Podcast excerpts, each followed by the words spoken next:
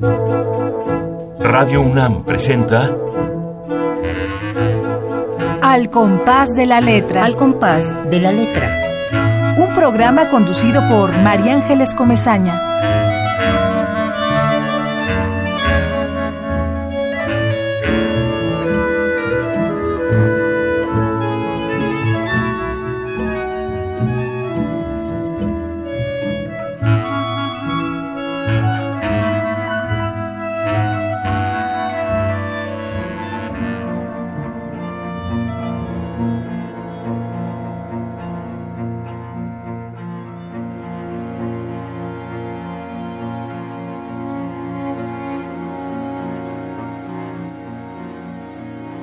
La perpetua infancia.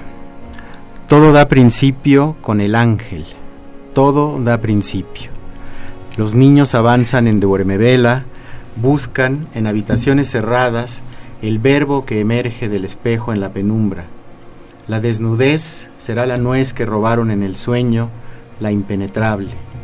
Juegan con oro, con la espiral que arranca en la luna seminal del toro escupen fuego o disuelven sus huesos en el aire, cantan, nadan en el mar, sus voces ahogadas en la bañera son el desvelo del mar. En toda infancia hay un puñal, un ángel, una errancia de plumas en la sangre.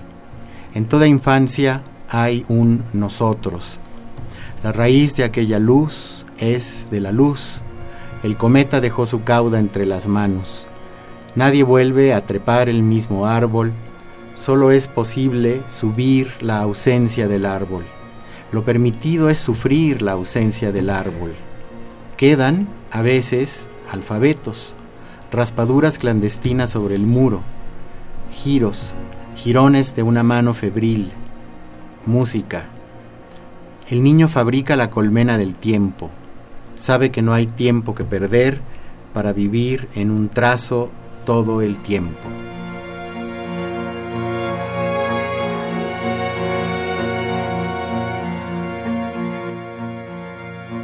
Queridos amigos, muy buenas noches. Eh, tenemos el día de hoy el gusto, el privilegio, la alegría realmente de contar con un poeta de Jalisco, con el poeta Jorge Esquinca, quien queremos mucho, yo en lo particular quiero mucho y conozco desde hace muchos años, y eh, quien la noche de hoy eh, nos leyó este maravilloso poema o la tarde de hoy, porque todavía no es noche, aunque, aunque ya casi se va haciendo de noche a las seis de la tarde.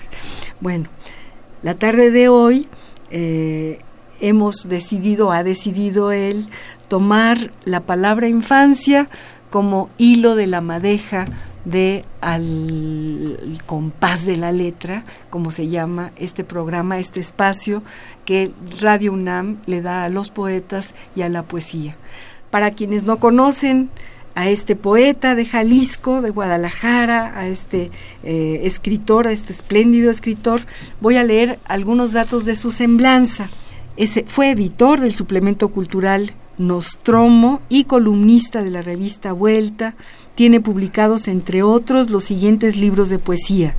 Alianza de los Reinos, Paloma de otros diluvios, El cardo en la voz, Isla de las Manos Reunidas, Paso de Siervo, Vena Cava, con el título Región 1982-2002. La UNAM publicó en 2004 su poesía reunida, de la cual acaba de leer este magnífico poema. Y a, este libro eh, lo llamó Región 1982-2002 supongo yo, Jorge, que es como poesía reunida de todos estos años. Sí, es la reunión de poemas escritos a lo largo de 20 años.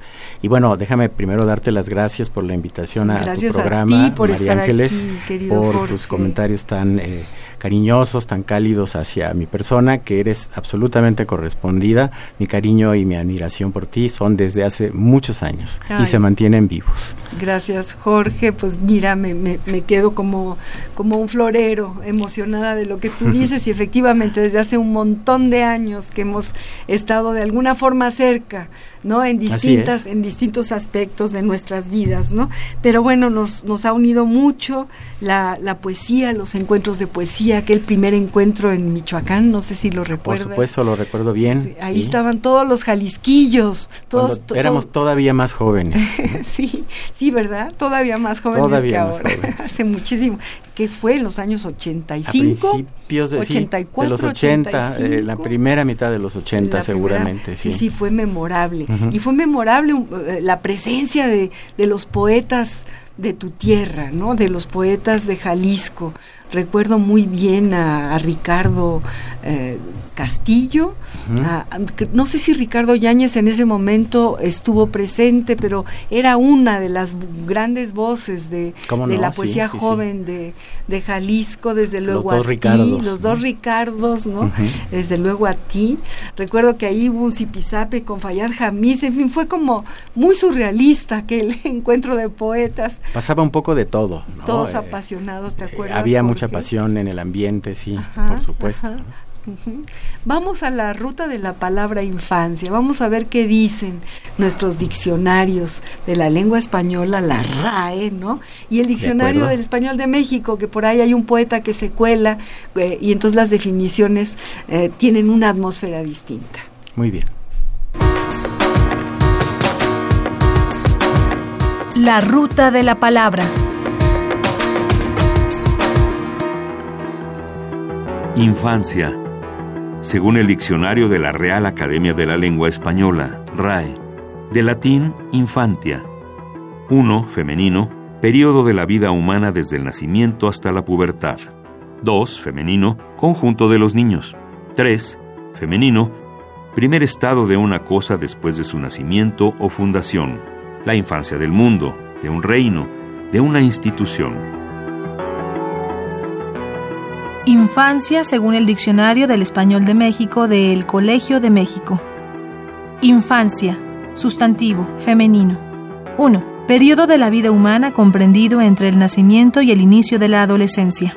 2. Conjunto de las personas de esa edad, la infancia mexicana. 3. Primer estado de algo después de su nacimiento o creación. La infancia del mundo, la infancia de la humanidad.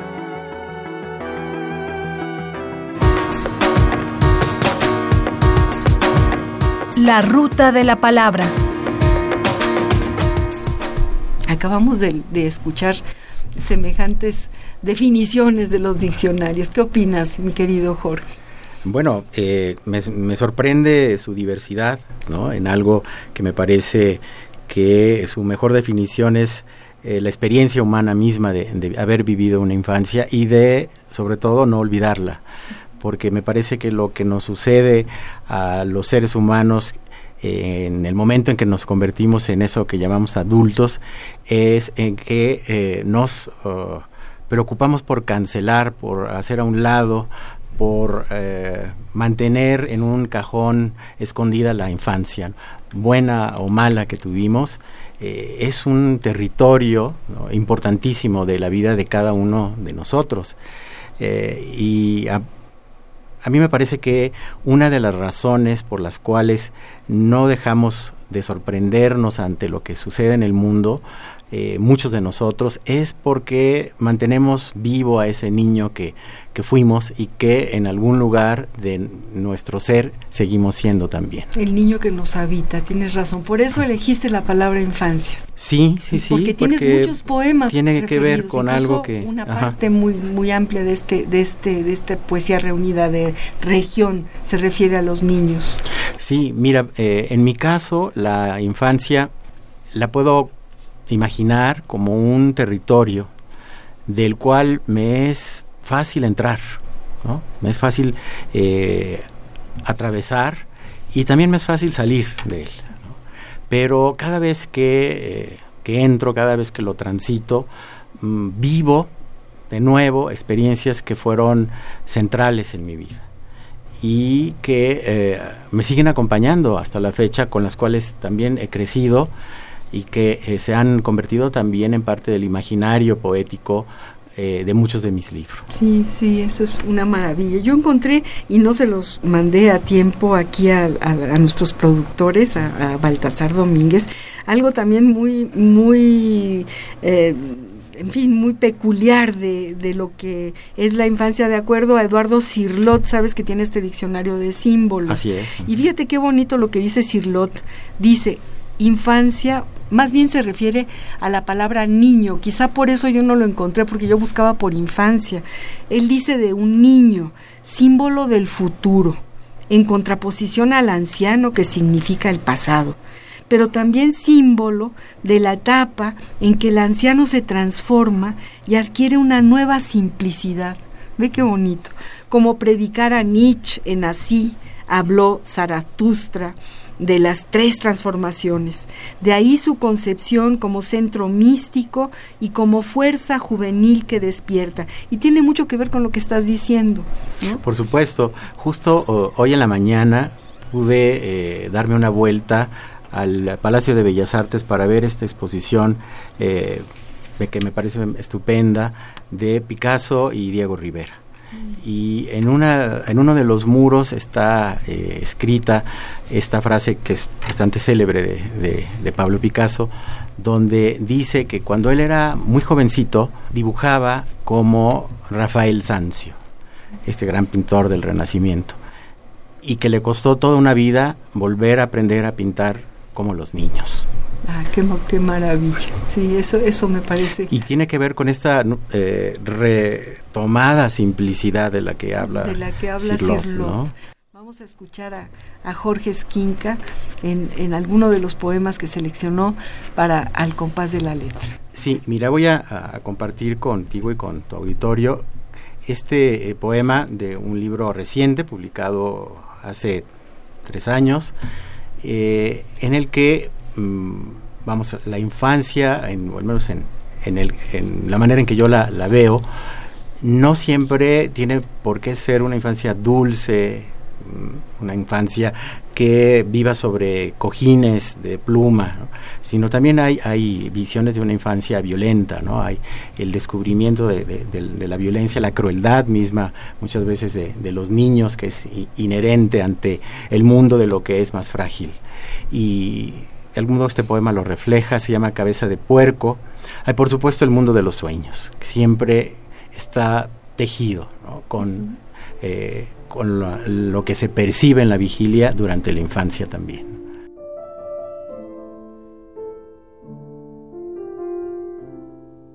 Cabeza de puerco.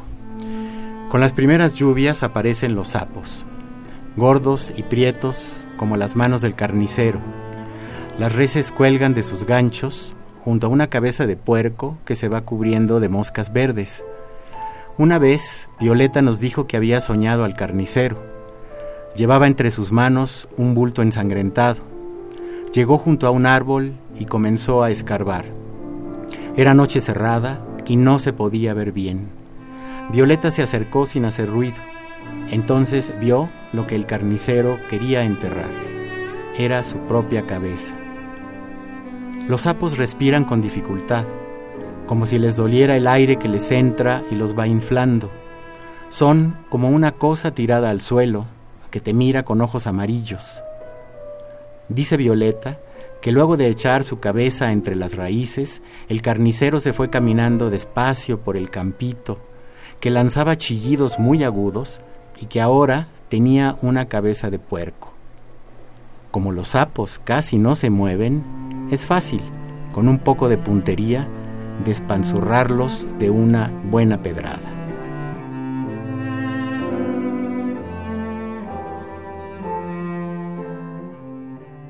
Las pesadillas también, ¿no?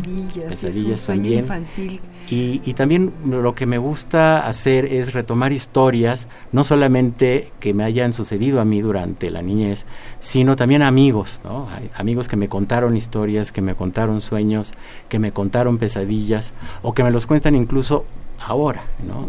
Yo te en conté una historia también. Tú me contaste una historia maravillosa. Una maravilla de y, Y bueno, mm, me atreví a transformarla en un, en un poema. Que desde luego eh, mandé yo a Manolo Rivas, que es un poeta gallego, y un escritor este, muy conocido ahora, muy, muy traducido y, que escribe en El País, Manuel Rivas, no sé si te suena, escribe un libro que se llama El lápiz del carpintero y, y es poeta y le mandé el de las meigas y estaba fascinado con tu poema. Bueno, qué bueno que le haya gustado a él también.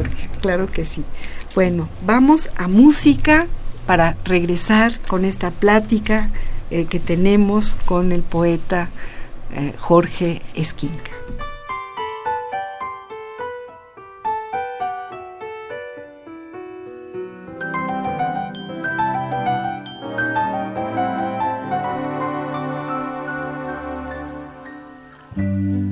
A menudo los hijos se nos parecen, así nos da la primera satisfacción. Esos que se menean con nuestros gestos, echando mano a cuanto hay a su alrededor. Esos locos bajitos que se incorporan con los ojos abiertos de par en par. Sin respeto al horario ni a las costumbres y a los que por su bien hay que domesticar. Niño,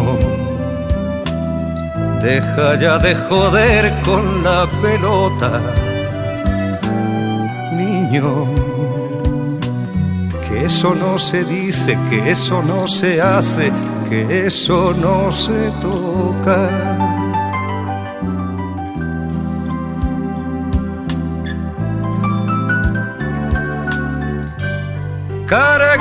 Con nuestros dioses y nuestro idioma,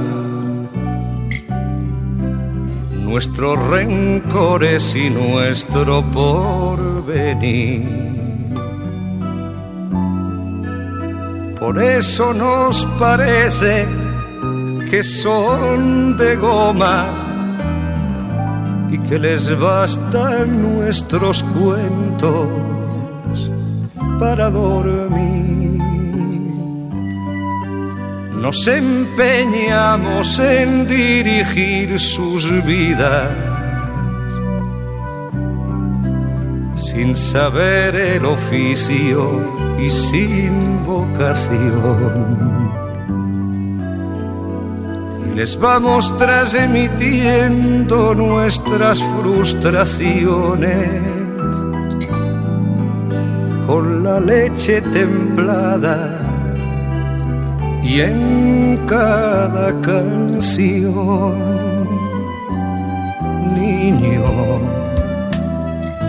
deja ya de joder con la pelota, niño, que eso no se dice, que eso no se hace, que eso no se toca.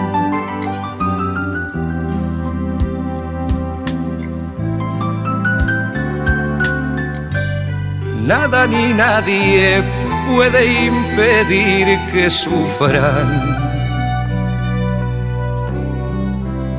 Que las agujas avancen en el reloj.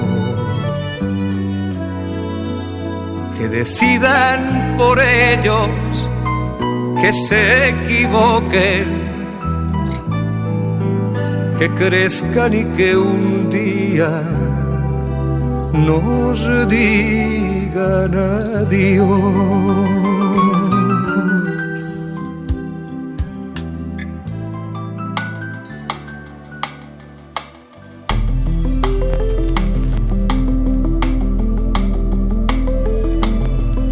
Al compás de la letra. Acabamos de escuchar a Juan Manuel Serrat, obviamente, yo creo que muy, muy conocido y reconocido por todo el auditorio que escucha este programa, Estos Locos Bajitos. Y yo recuerdo hace muchísimos años, eh, cuando nos encontrábamos en algún lugar de poesía siempre con Jorge Esquinca, eh, su iluminación o, se, se le veía iluminado cuando hablaba de Juan Manuel Serrat y cuando decía que no hay algo que es imposible en su vida que es no ir a escucharlo cuando va a Guadalajara. Entonces todo este programa tiene que ver con eso en homenaje a todo tu amor por, por la música, la letra y lo que canta Juan Manuel Serrat, Joan Manuel Serrat. Sí, sí, tienes razón. Eh, por supuesto que, que Joan Manuel Serrat fue parte de la educación sentimental ¿no? de los jóvenes que, bueno, los que fuimos adolescentes y, y jóvenes en los años 70 del siglo pasado. Y esta canción que acabamos de escuchar es una canción muy hermosa. Muy hermosa. Eh, es muy delicada, pero a la vez dice cosas muy sabias, me parece, ¿no? Eh, me parece que Serrat eh, hace muy bien en darse cuenta de que a los hijos, ¿no? los tenemos prestados. Así es. los tenemos prestados un ratito y después hay que verlos partir sin eh, ningún afán de intentar ni mucho menos retenerlos. ¿no? Claro, tienes y eso me parece una gran actitud. Una gran lección, además. Y una lección, por supuesto. Que además que se difunde y que todo el mundo canta y que entonces se va para adentro, se va para adentro. Así ni es. Más ni menos. Tus lecturas preferidas, Jorge, los primeros poemas que guardas en la memoria, los grandes maestros de tu trayectoria, quizá algo sobre Nandino, cuéntanos.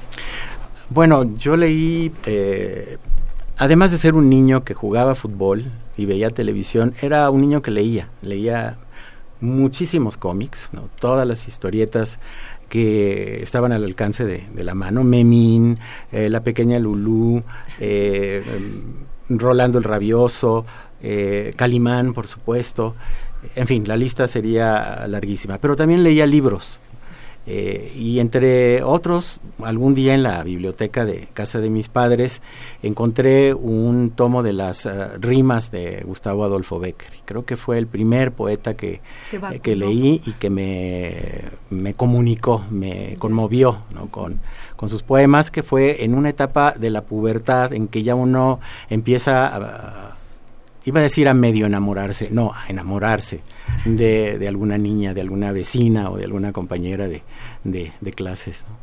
Y a partir de ahí fui, bueno, diversificando lecturas en, un, en una historia un poco larga de contar, hasta que llegué al taller de Elias Nandino, eh, justo al terminar mi, mis estudios en la Universidad de Guadalajara, en el ITESO, no en, no en la Universidad de Guadalajara, en la Universidad ITESO de Guadalajara. No, estudié comunicación, ah, estudié ciencias de la comunicación.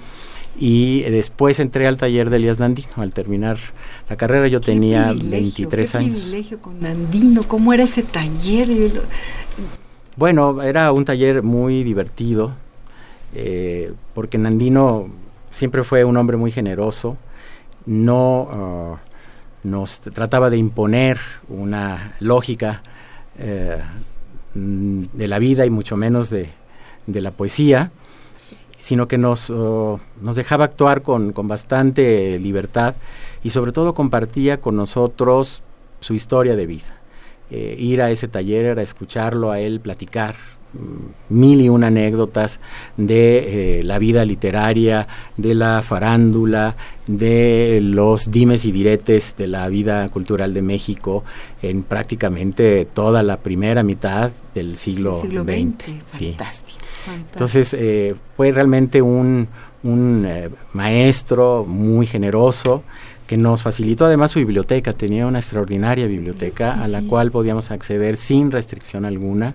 Y cada uno se fue formando también eh, por un gusto muy, muy personal, muy arbitrario, muy caprichoso, de lo que podíamos escoger ahí, desde poetas franceses, alemanes, ingleses, italianos, y por supuesto... Uh, toda la literatura mexicana estaba ahí, ¿no? Principalmente los contemporáneos, ¿no? Sus, que fueron sus, eh, pues sus compañeros de barco en, muchas ocasiones. Así es, y, bueno, eh, realmente por eso eh, en nuestro epistolario que tenemos una pequeña sección romántica, nostálgica en torno a las cartas que se han escrito, seleccionamos un texto de un homenaje que ustedes le hicieron a Elías Nandino, cuando ya estaba casi ciego, sordo, eh, eh, en fin, cuando él escribió a su amigo Javier Rojas sobre su anhelo de abandonar su cuerpo enfermo, porque la vida cumplió con sus metas de entregarse a la poesía, la medicina, la amistad y el amor, lo pongo con, con comillas, obviamente. Y en este homenaje que ustedes le hicieron con motivo de la celebración de su primer centenario de su, de su natalicio, era cuando él, cuando él eh, eh, había cumplido 100 años, ya no... No, no, bueno, él ya, había fallecido, ya no vivía. Claro, claro, claro, incluso asistió Tongolele a ese homenaje. Eran muy amigos. Eran muy amigos la bailarina Tongolele. lo quería muchísimo porque cuando se embarazó Tongolele de gemelos, eh, por su misma constitución de gran bailarina, eh, no podía tener un parto normal, digamos, el parto natural. Entonces, eh, Nandino le hizo una cesárea y le hizo una costura después invisible. Qué maravilla. Y Tongolele estaba agradecidísima y por lo mismo. Su, granada, y siempre estuvo presente en todos los homenajes que le hicieron a Nandino en sus últimos años. Nunca faltaba Tongolele. Vamos a escuchar um, una carta, una de una de sus de sus grandes cartas. Epistolario. Domicilio conocido. Domicilio conocido. Elías Nandino en la memoria de sus amigos. En el umbral de la muerte, un Elías Nandino casi ciego y completamente sordo le escribió a su amigo Javier Rojas sobre su anhelo de abandonar su cuerpo enfermo, porque en la vida cumplió con sus metas de entregarse a la poesía, la medicina, la amistad y el amor. En la sala Manuel M. Ponce, Rojas leyó el contenido de esas misivas escritas entre 1976 y 1988, una época en la cual el autor de Ciclos Terrenales había decidido alejarse de la Ciudad de México y refugiarse primero en su natal Cocula, Jalisco, porque su sordera y otros males comenzaron a acentuarse.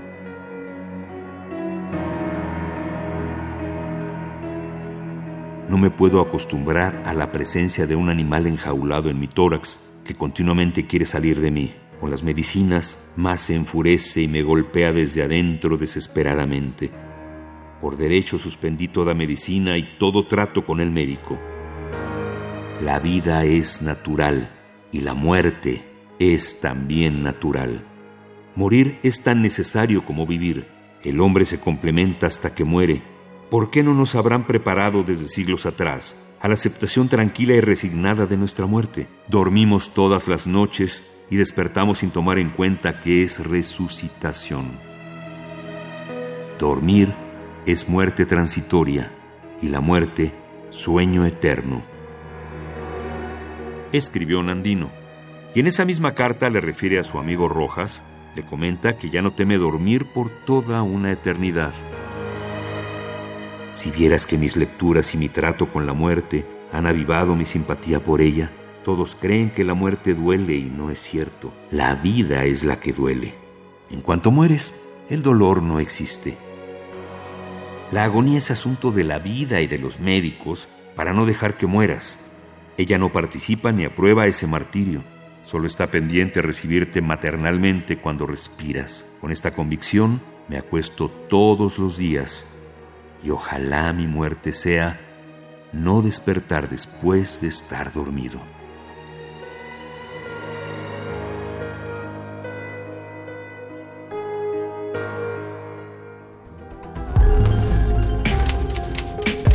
Epistolario. Domicilio conocido. Domicilio conocido. Jorge querido, Eh, yo siempre pongo aquí en mi guioncito, todavía esperamos al cartero, coleccionamos timbres, vamos al correo caminando, abrimos el sobre y lo empapamos de lágrimas. ¿Guardas alguna carta? ¿Las cartas han sido fuente para tu creación poética o literaria?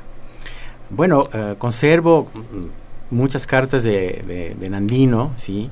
Eh, durante una temporada en 1984 que estuve eh, en Europa, que me fui de viaje con mi entonces eh, mujer. Eh, quedamos después unos meses en París, en casa de unos amigos, bueno, en casa es mucho decir, en el pequeñísimo departamento de unos amigos que vivían como estudiantes en, París. Y Nandino me escribía a París cartas en las que me contaba la evolución del taller de algunos de los alumnos, sus preocupaciones en cuanto a su situación vital, su, su estado de salud, etcétera y bueno, por supuesto que yo le, contestaba. ¿Conservas eh, ese Conservo las cartas, sí, conservo sus cartas. Eh, eh, como pues un tesoro muy muy muy particular es, una, es, una mina.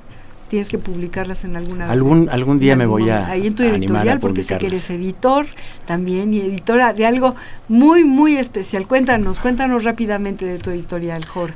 Bueno Mano Santa es una editorial en la que este, participamos tres amigos. Emanuel Carballo Villaseñor, hijo de don Emanuel Carballo. Hijo de don Emanuel, que hemos leído sus cartas aquí. Ah, bueno, pues eh, es su hijo. Y eh, Luis Fernando Ortega, que fue compañero de esa generación del taller de Elias Nandino y que hemos conservado la Esto amistad. todo allá en Guadalajara, ¿no? Esto es en Guadalajara, sí, por supuesto. Y yo digo que, que Mano Santa no es una editorial emergente, sino una editorial de emergencias. Publicamos eh, únicamente eh, breves libros de poesía en ediciones digitales que después con la hacemos 100 ejemplares nada más, 70 son para el autor, 30 los conservamos los, los editores. Y eh, después con la autorización de los autores los subimos a una página, a la red, desde donde se puede descargar de forma gratuita. Ah, qué maravilla, eh, qué bueno que, saberlo y que todos los poetas que nos escuchen y que tengan algún material que valga la pena, supongo que habrá un pequeño filtro, ¿no? Sí, por pues supuesto. ustedes son los escritores y bueno, este, hay realmente la posibilidad de publicar porque parece que fuera un sueño, un mito, una cosa rara, ¿no? Y con, con este puente magnífico, bueno, pues allá. Sí, ahora con, las nuevas tecnologías. supongo que eh, tendrá una página, ¿no? Mano Santa. Mano Santa Editores. Editores, fantástico para que la todo pueden, el que quiera lo, pueden consultarla en la, red. La, consulten en la red. Y acceder a este sitio que se llama tumblr.com, desde donde se pueden descargar los libros también. Vamos a, vamos a música de nuevo con Juan Manuel Serrat otra vez. Mi infancia son recuerdos. Y, y, esto está dedicado desde luego a Antonio Machado.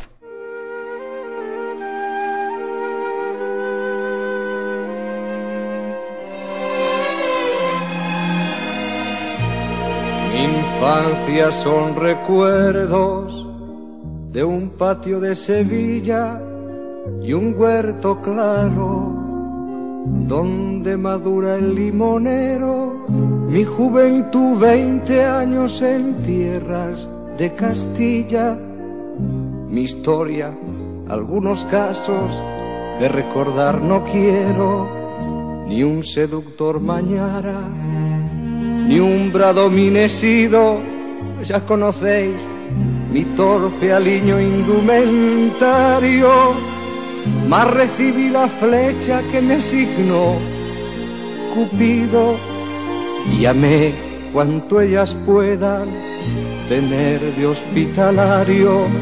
Hay en mis venas gotas de sangre jacobina, pero mi verso brota de manantial sereno y más que un hombre al uso que sabe su doctrina soy en el buen sentido de la palabra bueno.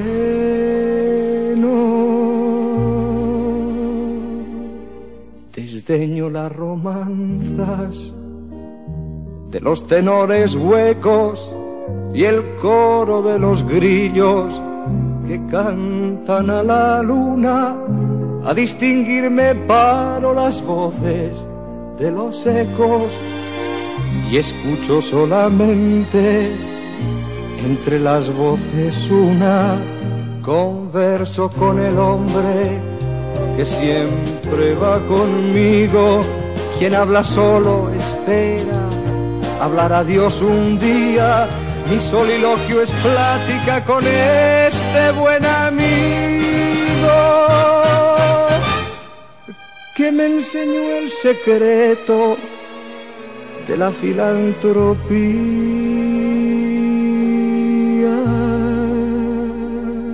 Y al cabo, nada os debo, me debéis cuanto escribo, a mi trabajo acudo.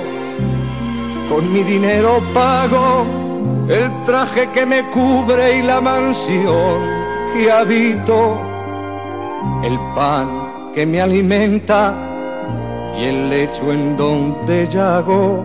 Y cuando llegue el día del último viaje y esté al partir la nave, que nunca de tornar me encontraréis a bordo ligero de equipaje, casi desnudo como los hijos de la.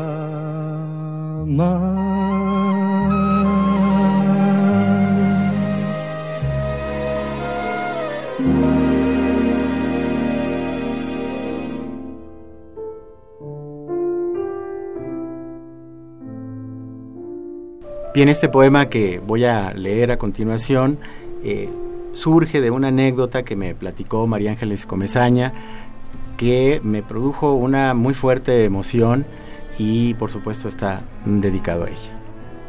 Se titula Las Meigas y dice así.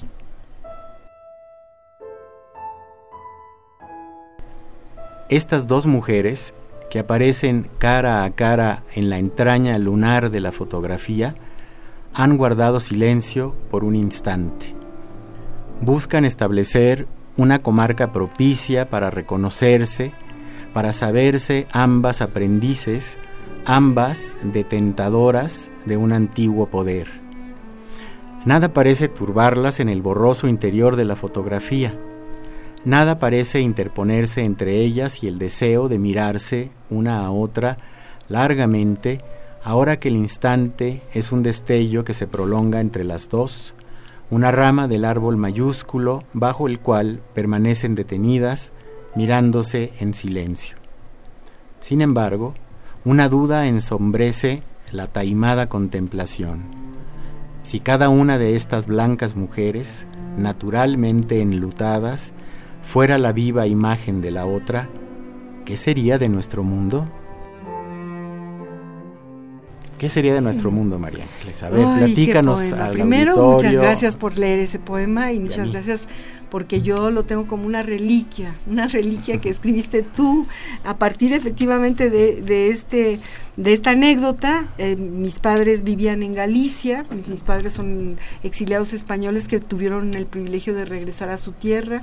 Mi padre murió en Galicia y la primera vez que yo fui a Galicia, yo fui con una beca para, para, y un proyecto para estudiar a, justamente a las meigas. Era una época difícil, era en los años 70, finales de los 70, donde, bueno, todavía estaba el franquismo como muy, muy a flor de piel y se empezaban a cambiar las cosas, pero en fin, era difícil. Entonces yo llegué a un pueblito gallego, eh, que es Tui, que está en la frontera con Portugal, donde vivían mis padres, una casa de piedra antigua de mi abuela, y eh, con la idea esta, ¿no? De, bueno, pues voy a escribir una, un- una, una tesis, un ensayo sobre, sobre estas mujeres meigas, ¿no? Que yo tenía como en, en ahí al, al estudiarlas, estas mujeres que se habían quedado como las curanderas de, de los pueblos porque no había médicos y no había dinero. Entonces ellas fueron las que sustituyeron a los médicos y tuvieron una enorme influencia una enorme, no había dinero para medicinas, había mucha pobreza en Galicia, sobre todo Galicia, fue, la posguerra fue de hambre, fue muy, muy terrible. Entonces, bueno, estas mujeres jugaban ese papel social importantísimo. Y yo me puse a buscar alguna amiga. Todo el mundo me veía con cara de esta está loca, ¿no? ¿Qué, cosa, qué quiere la amiga? ¿Qué, está buscando? ¿Qué?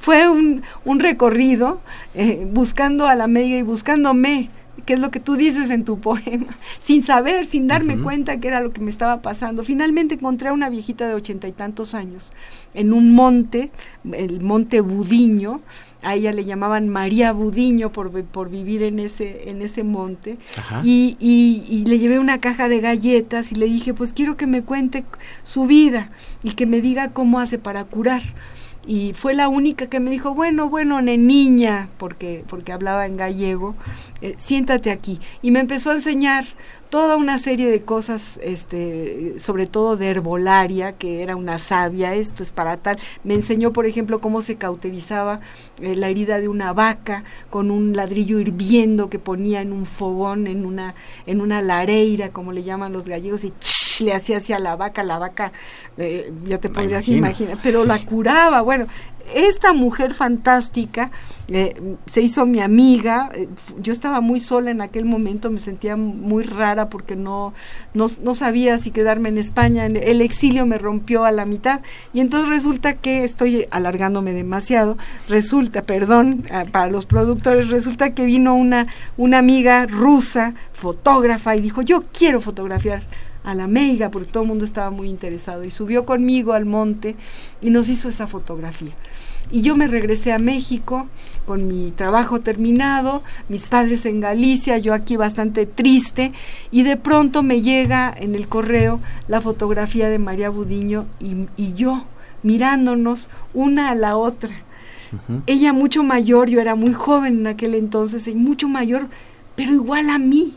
Es decir, yo debo de tener cara muy gallega porque mis dos padres eh, nacieron allá y mi familia toda, pero era a mí me, me hizo incluso llorar, porque dije, bueno, es que nos estamos mirando y somos la misma. Y cuando te lo conté, tú hiciste esa maravilla de poema, así que ya valió la pena, María. Bueno, es una anécdota que me parece que vale la, pena que te extendieras en ella, porque creo que eh, además eres muy buena para contarla y estoy seguro que el auditorio pudo visualizar eh, lo que fuiste platicando de la misma manera en que me impactó a mí cuando me lo contaste por primera vez y después no tuve más remedio que, escribir este poema que creo que le hace un muy... Eh, muy diluido homenaje. Un homenaje, e, e, es, eres un curandero como, como esta mujer y ese poema me cura y siempre lo tengo cerca del corazón. Bueno, lo escribí con mucho cariño.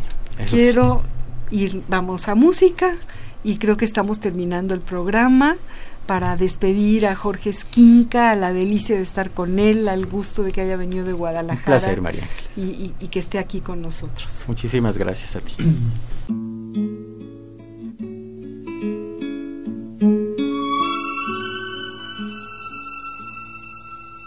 Uno se cree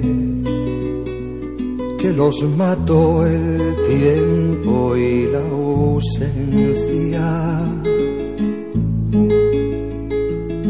Pero su tren vendió boleto de ida y vuelta. Son aquellas pequeñas cosas nos dejó tiempo de rosas en un rincón, en un papel o en un cajón. Como un ladrón te acechan detrás de la puerta te tienen tan a su merced como hojas muertas que el viento arrastra allá o aquí que te sonríen tristes y nos hacen que Lloremos cuando nadie nos ve. Acabamos de escuchar nuevamente a Joan Manuel Serrat, a nuestro admiradísimo cantautor y poeta también, Joan Manuel Serrat, con Ketama, esta historia tan bonita y tan entrañable que se llama Aquellas Pequeñas Cosas y estamos con Jorge Esquinca, este poeta, narrador espléndido que nos acompaña eh, la noche de hoy, la tarde de hoy, y yo te pregunto, eh, ¿qué estás escribiendo? ¿Qué sigue en el camino de tu narrativa, de tu poesía, en aquel lugar donde vives que es un paraíso, ¿no? lleno de árboles y, de silencio, o, de, o de no ruido, sino música de la naturaleza? Sí, efectivamente, eh, tengo la fortuna de, desde hace dos años, de vivir junto con Gabriela, mi compañera, en una casa que pues tuvimos la fortuna de encontrar en, en, un pueblo que se llama San Antonio Tlayacapan. Está eh, entre el pueblo de Chapala, que bueno, ya es una pequeña ciudad, y Ajijic, que son dos de los pueblos más famosos quizá de la ribera. San Antonio Tlayacapan tendrá 4.000 habitantes y entonces encontramos una casa muy bonita con un gran jardín justo a la orilla de la laguna. Y bueno, eso me ha permitido ah, eh, que mi, mi escritura se, se, mueva hacia territorios eh, poco planificados por, por mí, sino que ha surgido de una manera muy espontánea y a partir de encuentros uh, muy curiosos. Por ejemplo, uh, algo de lo que leí ahora durante este festival de poesía diverso que nos ha reunido aquí a poetas de, de, pues, de los cinco continentes. Eh, que leía sobre este vestido de novia que eh, vi en la carretera un día mm, a bordo de uno de estos autobuses de dos pisos.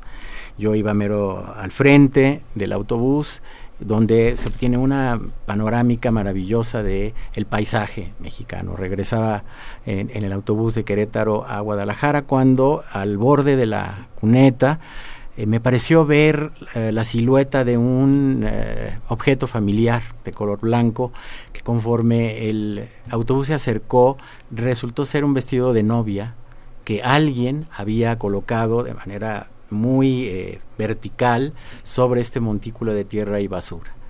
Eh, los amigos que venían conmigo, a mi, ante mi sorpresa, voltearon y afortunadamente tengo testigos de que ellos no fue una ensoñación mía, sino que estaba ahí. Y a partir de, ese encuentro, de, esa aparición, eh, empecé a escribir un libro que tiene que ver con eh, las posibilidades de desarrollar eh, ese encuentro dentro de la eh, imaginación poética, que es la que eh, te permite avanzar hacia territorios siempre nuevos, siempre insospechados. Y entonces el vestido y, los alrededores de, la confección de un vestido de novia, las anécdotas que hay en torno a, por ejemplo, los vestidos con los que en la Grecia antigua se quería envenenar a, a una mujer, eh, que existieron, por supuesto, y, no solamente en la Grecia antigua, se ha ido enriqueciendo este trabajo en el que estoy ahora muy, muy entusiasmado escribiendo, sin eh, querer ahora verle un punto final, sino dejando que la misma el, que el mismo proceso de escribirlo me sorprenda y me guíe. Ah, qué maravilloso algo. Ya estamos a punto de terminar el, el, programa. Vamos a terminar escuchando a Jorge Esquinca el que la lea la hace nueva, pero esta es reciente, reciente, salida del horno. Bueno, voy a, leer eh, dentro de esta atmósfera de la infancia que, ha venido siendo el tema del, programa, un eh, poema que se llama El Señor Tlacuache y que tiene un epígrafe de Cricri, Francisco Gabilondo Soler, que todos nosotros en la infancia, cuando menos eh, los de nuestra edad, María Ángeles, de nuestra noble y tierna edad, escuchamos. Así es. Eh, dice así. Fatiga las calles del vecindario a bordo de una camioneta oxidada que parece haber rescatado en algún deshuesadero. Lanza su pregón a través de un altavoz que emite monótono el contenido ya casi indescifrable de una cinta magnética. Cruza entonces el aire una voz que se quisiera seductora y termina por volverse de tantas idas y vueltas tristemente familiar. Es un llamado que busca tentar el oído y el monedero de las amas de casa, siempre ávidas de un dinerito extra para completar el gasto, deshacerse de inútiles cacharros, soñar paraísos domésticos. Dice, más o menos, así. Venimos pasando por este lugar para comprarle todo lo que le estorbe en su casa. Anímese, señora, que no le dé pena. Venga usted o mande a su niño. Aquí le compramos todo, refrigeradores, televisores, boilers, cuadros de bicicleta, viejas monedas, cabeceras de cama, lavadoras, licuadoras, tostadores, botellas de refresco y de cerveza, todo tipo de chatarra, todo tipo de metal, aluminio, bronce, cobre, gobiernos falaces, reformas torcidas, senadores, diputados que no paran de transar, cambio, vendo y compro, compro, vendo y cambio por igual. Anímese, señora. Y la mañana se detiene con el sol en la crisma, mientras la camioneta se aleja con paso renco, llevando en su lomo un castillo de trebejos cuatrapeados que alguna vez fueron orgulloso emblema de la modernidad. Ah, qué bonito poema. Muchísimas gracias Jorge Esquinca por estar con nosotros. Terminamos desgraciadamente el programa se va como agua. Quisiéramos tenerte cada vez que vengas de Guadalajara, tienes que venir muchas gracias. Yo pasé un rato muy agradable contigo y bueno, con los compañeros de la producción. Le agradecemos pues a, a Baltasar Domínguez, le agradecemos a Roberto Hernández y a su mamá que nos está escuchando, porque siempre nos escucha. Un saludo muy cariñoso para la mamá de Roberto. De Roberto, claro que sí. Y a todos los que nos están eh, sintonizando, mil gracias por estar un, una vez más, un jueves más en este programa que para nosotros ha sido entrañable, al compás de la letra. Gracias Jorge y de verdad tienes que volver. Yo encantado cuando tú digas. Y Gracias todos a, a ti lean, y a tu lean a Jorge Esquinca. Ya lo conocen, ahora hay que seguir leyéndolo. Muchas, Muchas gracias. ¿Dónde estarán los amigos de ayer? La novia fiel que siempre